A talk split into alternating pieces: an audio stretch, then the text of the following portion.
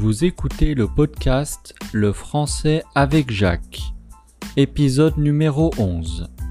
Cette semaine, nous allons répondre à la question suivante. Comment penser en français?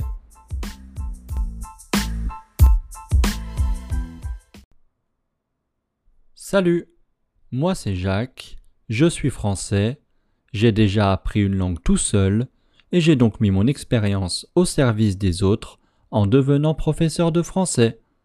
Bienvenue sur le podcast Le français avec Jacques.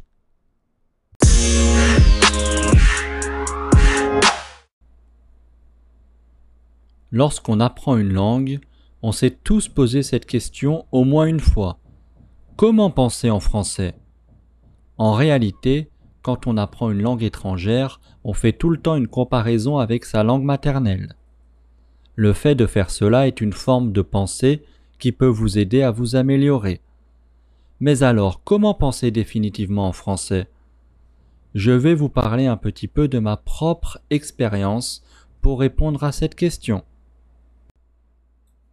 J'ai appris le portugais tout seul, et lors de mon apprentissage je faisais, enfin je fais toujours, mais en réalité moins, des comparaisons avec ma langue maternelle, le français le fait que ce soit deux langues latines m'ont aidé à apprendre et synchroniser les origines des mots. Pour pouvoir penser complètement en français, il faut être en immersion culturelle complète.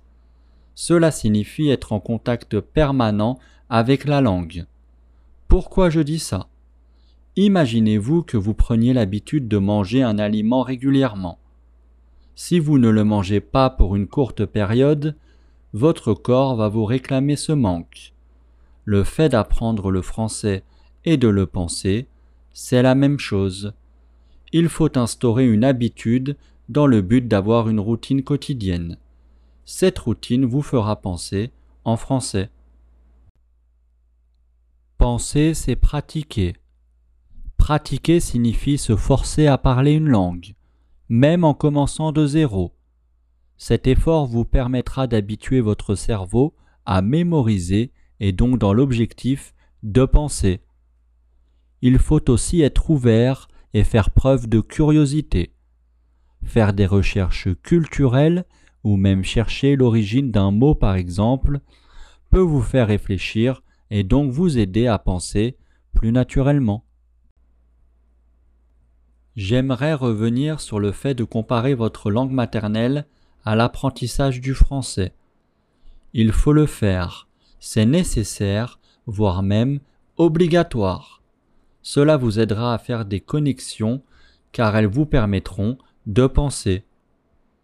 Il faut également que vous sortiez de votre zone de confort. Cela signifie que vous preniez des risques pour apprendre. Prendre des risques dans le sens de se dépasser personnellement. Ces mots pourraient paraître forts, mais en réalité il faut les comprendre de cette manière. Se lancer un défi, atteindre un objectif. Par exemple, écrire sur une feuille que votre objectif est de parler français en six mois. Le fait de visualiser cela vous motivera et vous fera penser différemment. Ça peut paraître anodin, mais ce genre de détail vous fera penser naturellement dans le futur.